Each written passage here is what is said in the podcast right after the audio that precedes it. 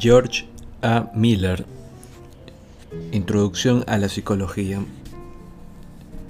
Capítulo primero La psicología, la ciencia y el hombre.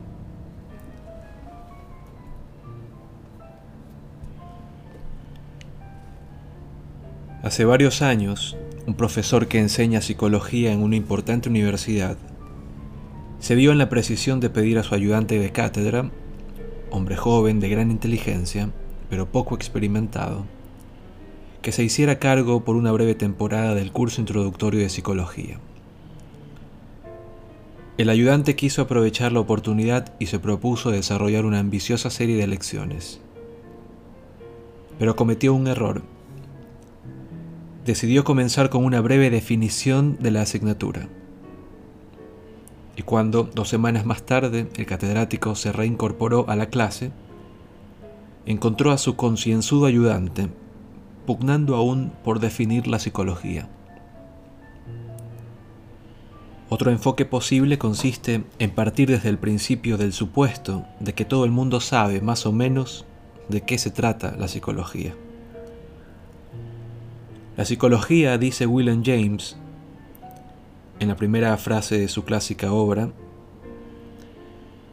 es la ciencia de la vida mental. Es la ciencia de la vida mental. Aun cuando ha dejado de significar lo que significa cuando James escribió esto en 1890, The Principles of Psychology, Principios de Psicología, esta definición nos resulta bastante familiar y lo que hay que agradecer es breve. Para dar comienzo a nuestro estudio sobre la psicología, podemos hacer uso de ella sin necesidad de dilatados preámbulos. La psicología es la ciencia de la vida mental. Las palabras claves aquí son ciencia y mental. Nuestro concepto de lo que debe ser una ciencia de la vida mental ha cambiado en grado considerable desde la época de James. En 1890, la vida mental parecía ser algo bien definido. Nadie dudaba de la existencia de algo llamado mente, que solo esperaba a que los científicos lo convirtieran en objeto de su estudio. Pero en la actualidad, tras 70 años de esforzarnos por estudiar la mente con métodos científicos. Estamos menos seguros de tal hipótesis.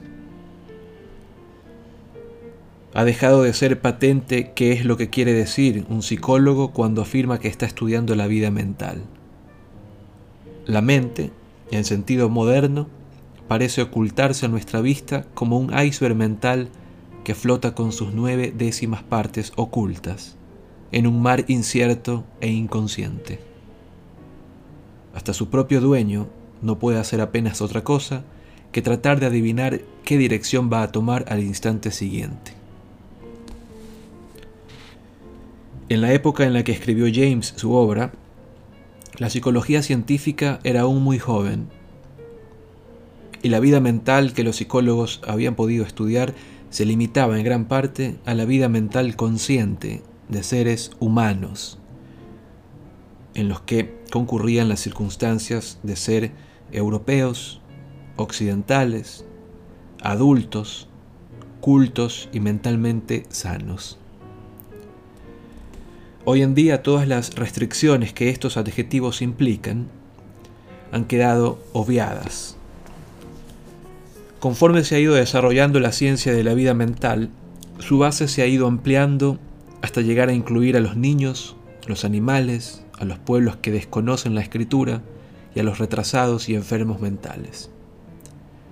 Y no es evidente que todos estos recién llegados compartan realmente algo a lo que podamos llamar vida mental en el sentido en que este concepto se entendía en el siglo XIX. En la época de James, su pretensión de que la psicología era una ciencia significaba poco más que una expresión de esperanza y entusiasmo. en 1890 la psicología científica era solo un hecho futuro posible.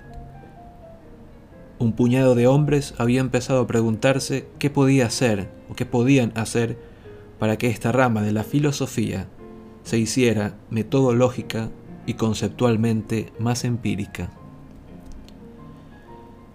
Se fundaron algunos pequeños laboratorios, se adoptaron algunos métodos de medición y se hicieron públicos algunos resultados preliminares. Hilvanada con la fisiología, la filosofía y mucho sentido común, el resultado en la deliciosa prosa jamesiana de William James era atractivo y parecía lleno de promesas. Pero a la psicología le seguía faltando aún bastante para ser una verdadera ciencia de la mente. Sin embargo, como todos sabemos, los métodos científicos han logrado desde entonces buenos éxitos. Desde que James escribió sus Principles of Psychology, se ha producido una notable un notable aumento tanto en cantidad como en calidad de la investigación científica de los problemas psicológicos. Hoy, cuando decimos que la psicología es una ciencia, apoyamos esta afirmación con varias realizaciones impresionantes. Realmente, el rápido desarrollo de esta joven ciencia ha trastocado de múltiples maneras el esquema de nuestra vida cotidiana. Los logros científicos suelen afectarnos, por lo menos, a dos niveles. Por una parte,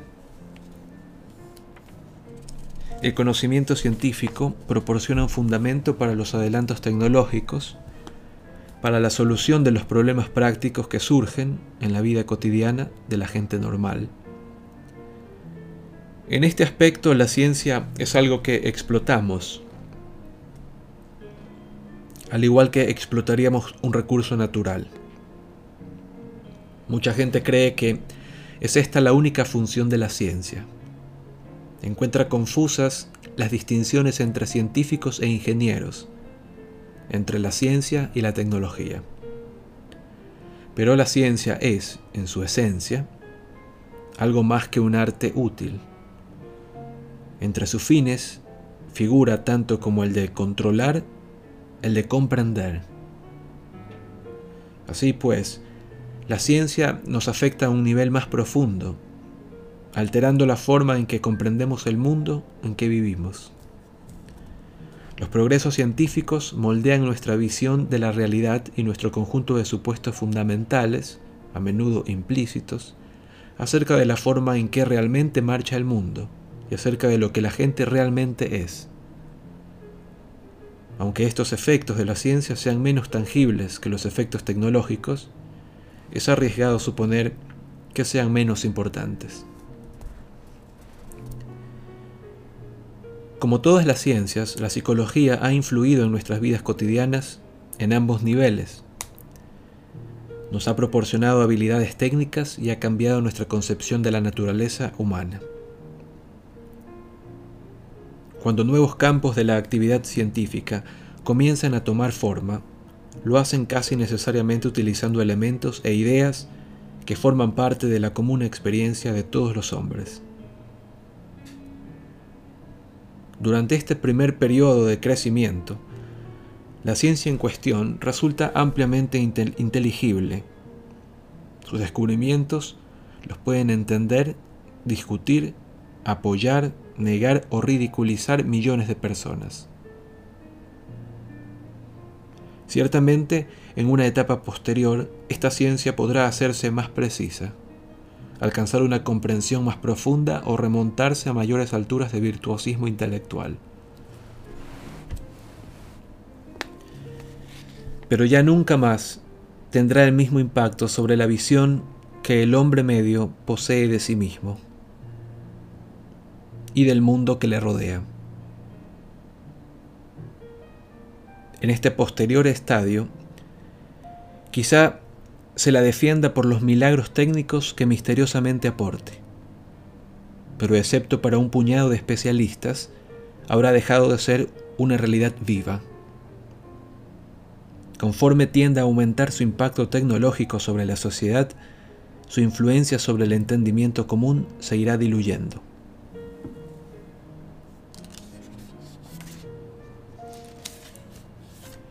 La psicología está actualmente atravesando su etapa inicial. Todavía resulta inteligible para la mayoría de la gente. No es raro oír decir a un lego, yo también soy un poco psicólogo y pienso que... Y realmente lo que esa persona piensa es muchas veces sutil e interesante. Y no le avergonzaría repetirlo ante un psicólogo profesional. Para mantenernos vivos en medio de nuestro tiempo y de nuestros semejantes, todos tenemos que ser un poco psicólogos. Desde luego que la supervivencia nos exige también ser matemáticos, físicos, químicos y biólogos. Pero la distancia que separa en estas ramas del saber al aficionado del especialista se ha hecho demasiado grande. Ningún lego pretendería pertenecer a estas cofradías sin un dilatado ritual de iniciación, que se lleva a cabo en alguna universidad acreditada. No siempre fue así. Hubo un tiempo en que todo el mundo era físico, en que Shakespeare interrumpía una obra de teatro para discutir la teoría heliocéntrica del universo, de la misma manera en que un dramaturgo actual puede hoy en día divagar para exponer una nueva teoría psicológica o para combatirla.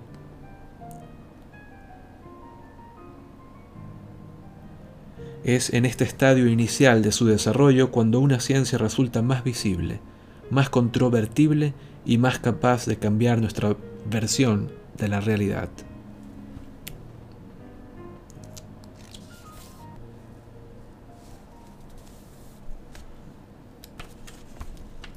Sin embargo, a pesar de su juventud, los modestos conocimientos que la psicología penosamente ha adquirido, han venido a satisfacer mil diversas necesidades humanas.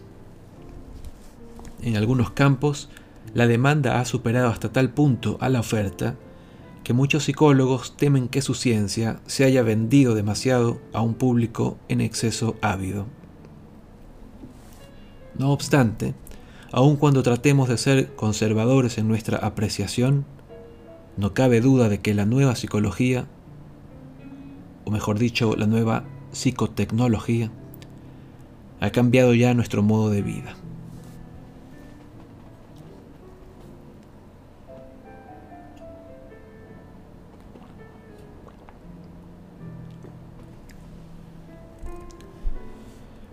Piénsese en las escuelas públicas norteamericanas.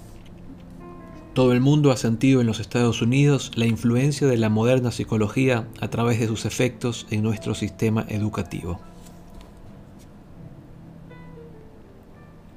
De hecho, hubo un momento en que nuestras escuelas parecían ser poco más que un inmenso laboratorio destinado a probar las teorías psicológicas de John Dewey el maestro moderno ha intentado utilizar la psicología. Así, ha hojeado más de un libro buscando desesperadamente los principios psicológicos en los que debería basarse una buena pedagogía. Con frecuencia la respuesta que busca no aparece por ningún sitio, y sus responsabilidades como educador para con sus discípulos le obligan a ir mucho más allá de los hechos establecidos por la psicología científica. En cualquier caso, tiene la esperanza de que sus conjeturas serán más inteligentes si trata de utilizar la psicología. Los psicólogos han intentado encontrar respuestas a este género de preguntas. Así, han explorado también detenidamente una serie de condiciones que afectan a la rapidez con que el niño es capaz de aprender han tratado afanosamente de establecer las etapas del desarrollo mental y social. Han creado nuevas y mejores técnicas para la medición del progreso del niño y de la efectividad de la enseñanza. Han proporcionado servicios de asesoramiento y orientación fuera de la clase y han dotado a los maestros de esa herramienta indispensable que es la prueba o test de inteligencia. Sin embargo, todo esto resulta insuficiente, pues las necesidades del maestro son grandes y de una importancia vital. La mención de las pruebas de inteligencia es un recordatorio de otro sector de la psicotecnología, el de las pruebas mentales, que constituye una industria regular de regular tamaño. Se ha estimado que en 1960 se sometió a los escolares estadounidenses a 130 millones de pruebas psicológicas, o sea, aproximadamente tres pruebas por escolar desde el primer grado hasta la universidad. Las pruebas mentales forman parte, como el aeroplano, de la herencia que recibimos de la Primera Guerra Mundial. Hasta entonces, las pruebas se habían aplicado de manera individual a los escolares y lo único que comprobaban era la inteligencia.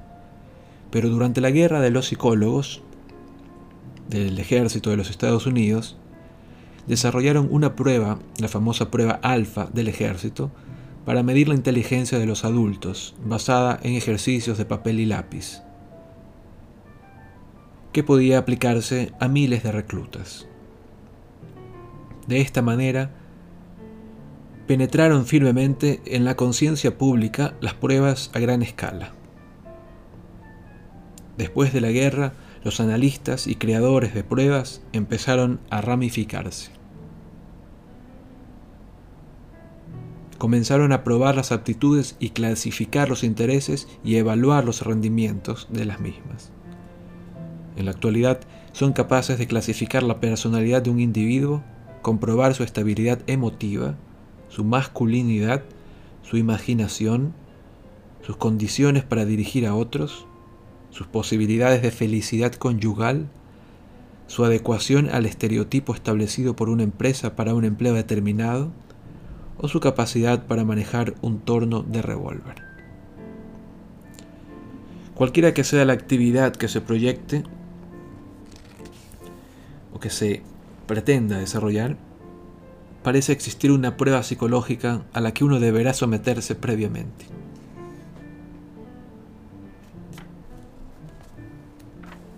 Los ciudadanos que lamentan la pérdida de tantas horas contestando preguntas insustanciales son al parecer una minoría, ya que los periódicos y revistas emprendedores han averiguado que pueden aumentar su venta de ejemplares publicando diaria o semanalmente cuestionarios para que sus lectores los contesten. En la inundación de pruebas que se ha extendido por todo el país, se han producido muchos fraudes. Pruebas inadecuadamente concebidas, confusamente redactadas, carentes de toda normalización y cuya validez nunca ha sido comprobada.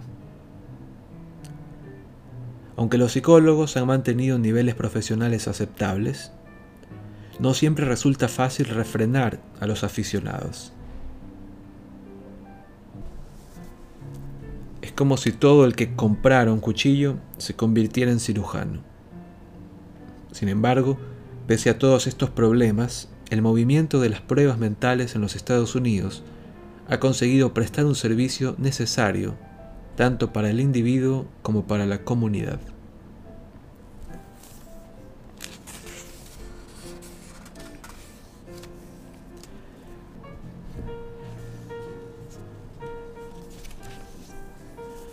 Una vez que el ejército comprendió lo útiles que podían ser los psicólogos para la clasificación de los hombres, comenzó a descubrir otros problemas de naturaleza semejante. El psicólogo se convirtió pronto en miembro habitual de los equipos de instructores militares. Durante la Segunda Guerra Mundial, por ejemplo, se empezó a fabricar una gran cantidad de material militar altamente técnico que no había existido antes en las etapas iniciales de su puesta en servicio, permanecía a menudo que nadie que no tuviera las dotes de Superman sería capaz de manejar este material.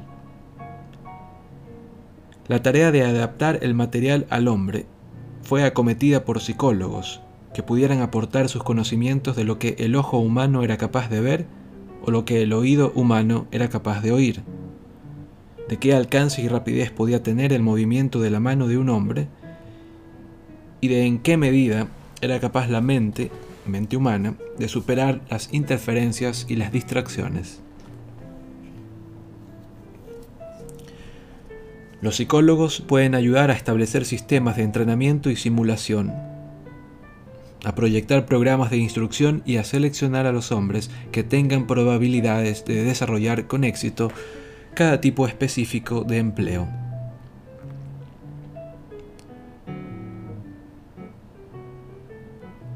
Además de los problemas planteados por la relación hombre-máquina, a los servicios militares se les presenta una amplia gama de problemas psicológicos en el sector conocido por salud mental, en el que los psicólogos trabajan conjuntamente con los, con los psiquiatras para mantener la moral y para curar a los individuos mentalmente dañados.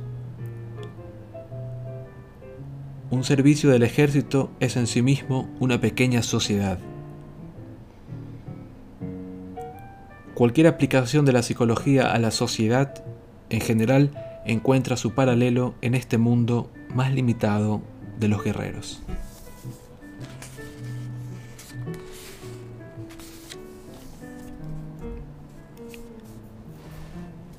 Un sector grande y activo de la psicotecnología lleva el nombre de psicología industrial. Muchos de los intereses de la industria son semejantes a los del ejército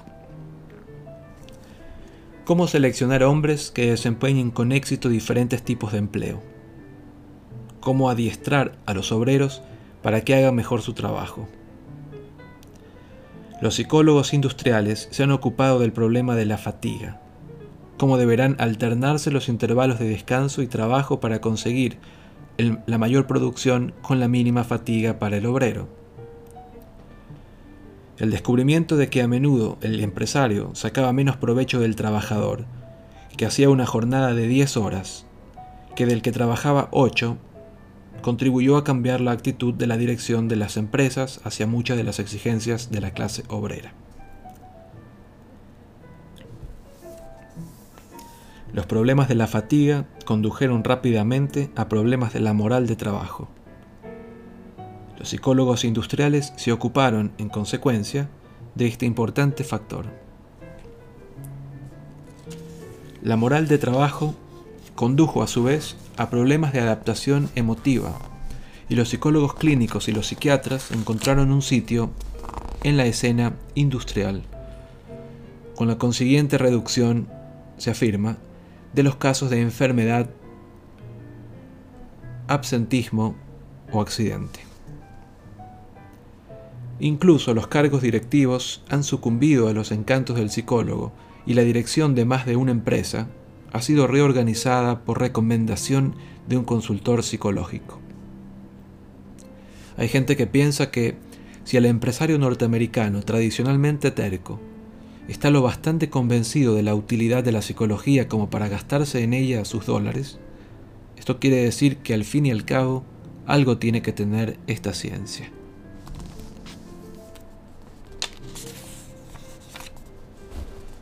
Una posible razón por la que algunos empresarios están dispuestos a tolerar la presencia de un psicólogo es que pueden conseguir buenos beneficios siguiendo sus consejos, acerca de la publicidad y de la política de ventas del producto de la empresa. El psicólogo se ha interesado vivamente por las técnicas de la persuasión y sus descubrimientos han tenido la publicidad, la propaganda, la política y las diversiones tal y como son difundidas a través de los medios de comunicación de masas. Sometiendo a prueba el inconsciente del consumidor, el psicólogo puede extraer alguna información útil para la agencia de la publicidad. Es discutible hasta dónde se puede llegar en la tarea de conformación de la opinión pública mediante una pantalla, pantalla de televisión, pero es evidente que hay buenas y malas formas de anunciar y que los psicólogos pueden ayudar a menudo a distinguir por anticipado unas de otras. El mundo de los negocios no es el único lugar donde se presta cuidadosa atención a los estudios de la opinión pública. Los organismos estatales han utilizado también durante años las encuestas para orientar la política pública estadounidense. los políticos muestran una especial sensibilidad a las fluctuaciones de su popularidad entre los votantes. Y esta acción de los gobernados sobre los gobernantes es únicamente una de las varias formas en que la psicología social está implicada en el proceso de gobierno. Por ejemplo, en 1954 se utilizaron pruebas de tipo psicológico en las sentencias del Tribunal Supremo de los Estados Unidos contra la segregación racial en las escuelas públicas, manteniéndose que las instalaciones separadas, aunque iguales para las dos razas, no eran admisibles, ya que las consecuencias psicológicas de la segregación constituían un prejuicio o un perjuicio, perdón, demasiado grande para el grupo minoritario. El fallo del tribunal se apoyaba tanto en un argumento psicológico como en un argumento de derecho. Este recuento podría prolongarse todavía a lo largo de varias páginas más. La teoría psicológica influye en la forma en que disciplinamos a nuestros hijos, dirigimos nuestro negocio y llevamos nuestro matrimonio. Los estudios sobre la conducta anormal modifican nuestra concepción de temas como el tratamiento de las enfermedades mentales, la incompetencia, la perversión, la criminalidad y la delincuencia. El sacerdote y el rabino coinciden en la utilización de las técnicas psicológicas para guiar a su grey hacia la salvación. Las novelas, las obras de teatro y las películas presentan actualmente temas psicológicos como un género habitual. Las drogas psicológicas han hecho cambiar ya la situación de nuestros hospitales psiquiátricos y la cambiarán aún más en el futuro. La psicología puede ser útil donde quiera que intervenga la gente, cosa que ocurre prácticamente en todas partes, tanto si nos gusta como si no. La aplicación práctica de la psicología a nuestros asuntos cotidianos se encuentra ya en una etapa avanzada.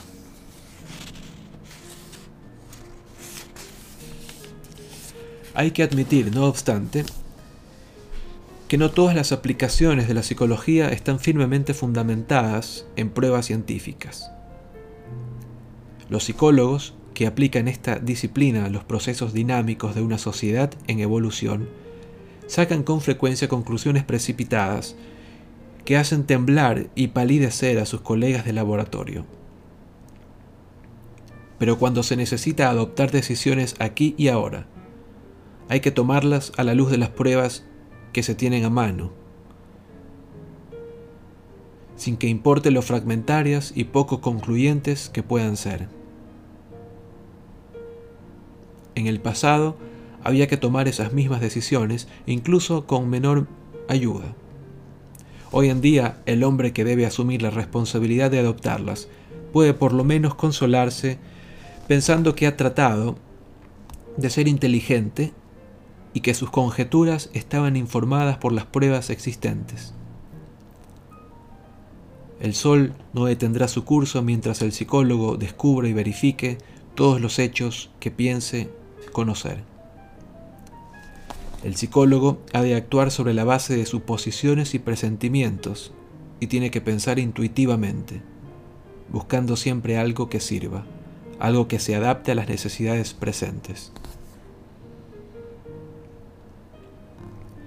Gracias a una sutil mezcla de inteligencia, de ciencia y de talento de vendedor, los especialistas que trabajan en el campo de la psicología aplicada nos han proporcionado soluciones mejores que las existentes para cientos de problemas prácticos.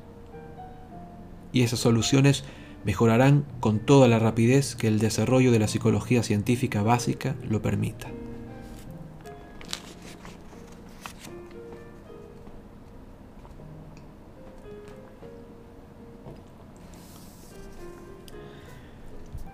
Pero si estas son algunas de las principales consecuencias prácticas de la psicología científica, ¿cuáles son algunas de las consecuencias no prácticas?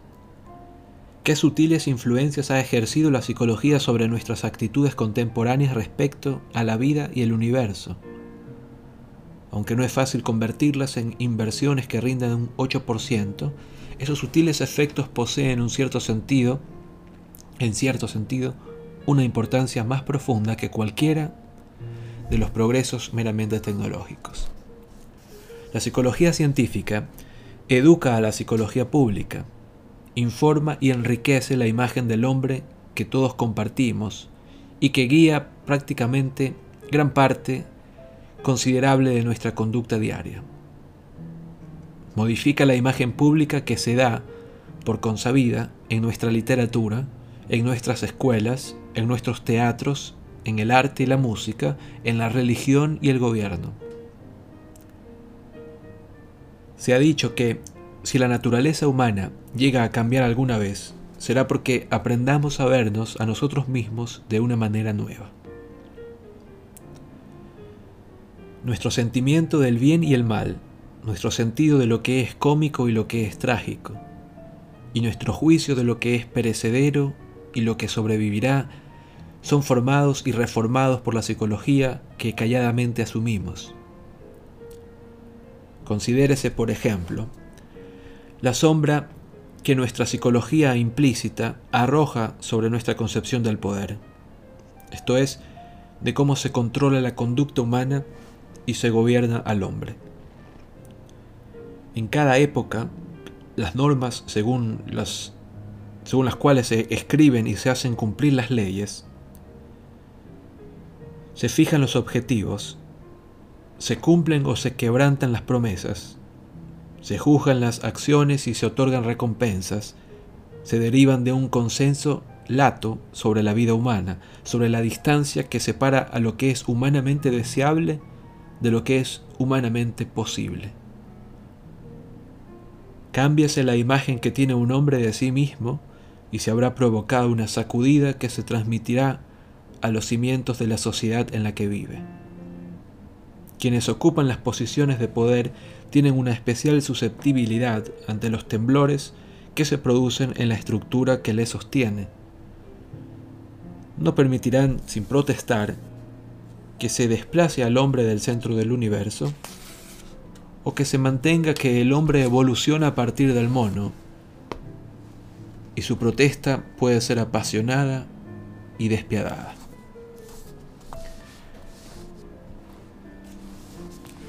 La medida en que el sistema político de un país puede afectar a la clase de psicología que en él se practica, solo cuenta testimonio de la inversión que nuestros gobernantes realizan en nuestra imagen pública de la naturaleza humana. Durante la Segunda Guerra Mundial, los psicólogos de los Estados Unidos estaban aterrados de que sus colegas en Alemania forzaran la psicología para hacerla apoyar las fantásticas afirmaciones nazis de superioridad racial. La historia de la psicología rusa también ejemplifica este peligro. Al principio, los dirigentes de la revolución tardaron en reconocer la importancia de la psicología, pero hacia 1923 estaba ya claro que si la psicología rusa quería sobrevivir, tendría que basar sus teorías en una filosofía materialista. En consecuencia, durante un breve periodo, la imagen oficial del hombre soviético era la de un robot fisiológico. Cuando un gobierno decide imponer sus opiniones preconcebidas, la ciencia, que nunca resulta fácil, puede tornarse virtualmente imposible. Pero lo que aquí nos interesa no son las interacciones directas entre la psicología y el gobierno, sino la influencia indirecta que la psicología puede ejercer al modificar poco a poco las opiniones que todo hombre tiene de sí mismo y de su prójimo. ¿Cuáles son estas influencias? El ciudadano se, convencerá que redunda en su propio interés llegar a saber en qué sentido se le empuja. ¿A dónde parece conducir la psicología científica? ¿Qué imagen del hombre tratará de promover el psicólogo? Desgraciadamente o quizá afortunadamente, ninguna respuesta simple será suficiente, pues hay muchos psicólogos y muchas imágenes diferentes. Hay un rasgo científico general que los psicólogos comparten en su mayoría. Esperan basar su imagen del hombre en el conocimiento empírico, no en un dogma político, opinión tradicional, revelación divina o razón estética. Pero una vez dicho esto, resulta difícil seguir adelante hasta tanto sepamos a qué psicólogo nos estamos refiriendo. Existen muchas maneras de ser científico. Hay muchos problemas psicológicos diferentes por estudiar y son innumerables las maneras en que podemos unir los trocitos de demostraciones que poseemos para formar una imagen del hombre. No resulta fácil decidir qué parte de esta complicada empresa es la que deberemos acometer primero. Uno de los posibles enfoques de la psicología científica es el que nos proporciona su historia. Podemos remontarnos hasta el siglo XIX y tratar de captar de nuevo algo del entusiasmo y la confianza con la que por primera vez se aplicaron los métodos científicos a la mente humana. Naturalmente, todo el mundo reconoce que los métodos analíticos de la ciencia pueden obrar milagros cuando se aplican a los sistemas no vivientes. Con los sistemas vivientes, los éxitos científicos han sido, sin embargo, más modestos. Y con el hombre, el más complicado de todos los sistemas vivientes, no resultaba evidente de inmediato para todo el mundo que estos métodos pudieran aplicarse. La fe del psicólogo moderno en que los métodos científicos pueden aplicarse a la vida mental de los seres humanos se ha heredado del siglo XIX, época en la que la ciencia parecía haber cobrado mayores proporciones que el propio universo.